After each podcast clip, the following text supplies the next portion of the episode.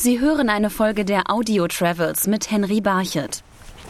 Grün-blau schimmert der Lake Louise zwischen verschneiten Tannen. Ein kleiner Pfad führt steil an einem Berghang nach oben. Das Wandern fällt schwer auf den gefrorenen Boden, doch Bergführer Paul Labier versichert, dass sich die Anstrengung lohnt. Once you get above the tree line, Wenn du über die Baumgrenze hinauswanderst, dann weißt du, warum die griechischen Götter auf Bergen gewohnt haben. Wegen der geringen Luftfeuchtigkeit und weil wir keine Luftverschmutzung haben, kannst du an einem klaren Tag mehr als 30 Kilometer weit sehen. good day, you get up high, you can see for 30 kilometers. Wandern mitten in den kanadischen Rocky Mountains in der Provinz Alberta ist aber weit mehr als grandiose Ausblicke auf mächtige 3000 Meter hohe Berge und unberührte Landschaft. Hier muss man sich auch auf Begegnungen mit der heimischen Tierwelt einstellen. Wenn du um die Kurve biegst und hoffst, einen Hirsch oder einen Grizzlybären zu sehen oder auch nur ein kleines Nagetier wie ein Waldmurmeltier oder einen Baumarder, dann bist du hier richtig.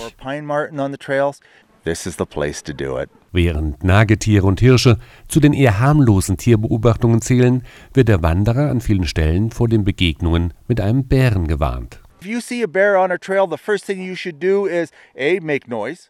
Wenn du einen Bären siehst, dann mach zuerst einmal Lärm, um dich bemerkbar zu machen. Wird er nämlich überrascht, dann wird er sich verteidigen. Und zweitens, wenn er in die eine Richtung geht, dann geh du in die andere Richtung. Aber renn nicht, sondern geh ganz langsam. Wenn du dich wie Beute verhältst, nun, dann wirst du auch Beute.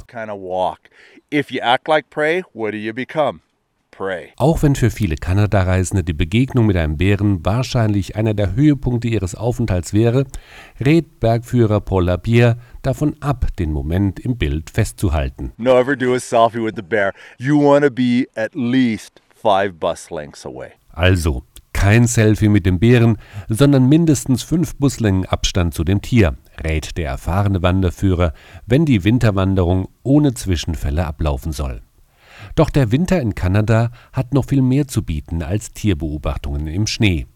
Georg Resch arbeitet als Hoteldirektor des Vermont Chateau direkt am Lake Louise und schätzt die kalte Jahreszeit ganz besonders. Wir sind ein, ein fast eine Winter-Wonderland, weil die Aktivitäten, die wir im Winter haben, also so vielfältig sind. Am Abend mit unseren Heritage Guides können Sie hinaus bis auf die andere Seite vom See.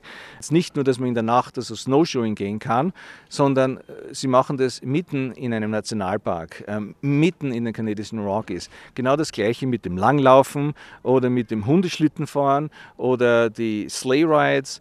Diese Sachen, man kann die überall machen in der Welt, wo Schnee ist, aber nicht in, in einer Gegend so wie da, mitten im Herz von den kanadischen Rockies. Und das ist, das, es ist einzigartig. Vor allem, wenn man sich die Schneeschuhe an die Füße schnallt, bekommt man das typische Kanada-Feeling, meint Paul Lapierre. Snowshoeing is Canadian as canoeing, you know. Our First Nation Schneeschuhwandern ist so kanadisch wie Kanufahren.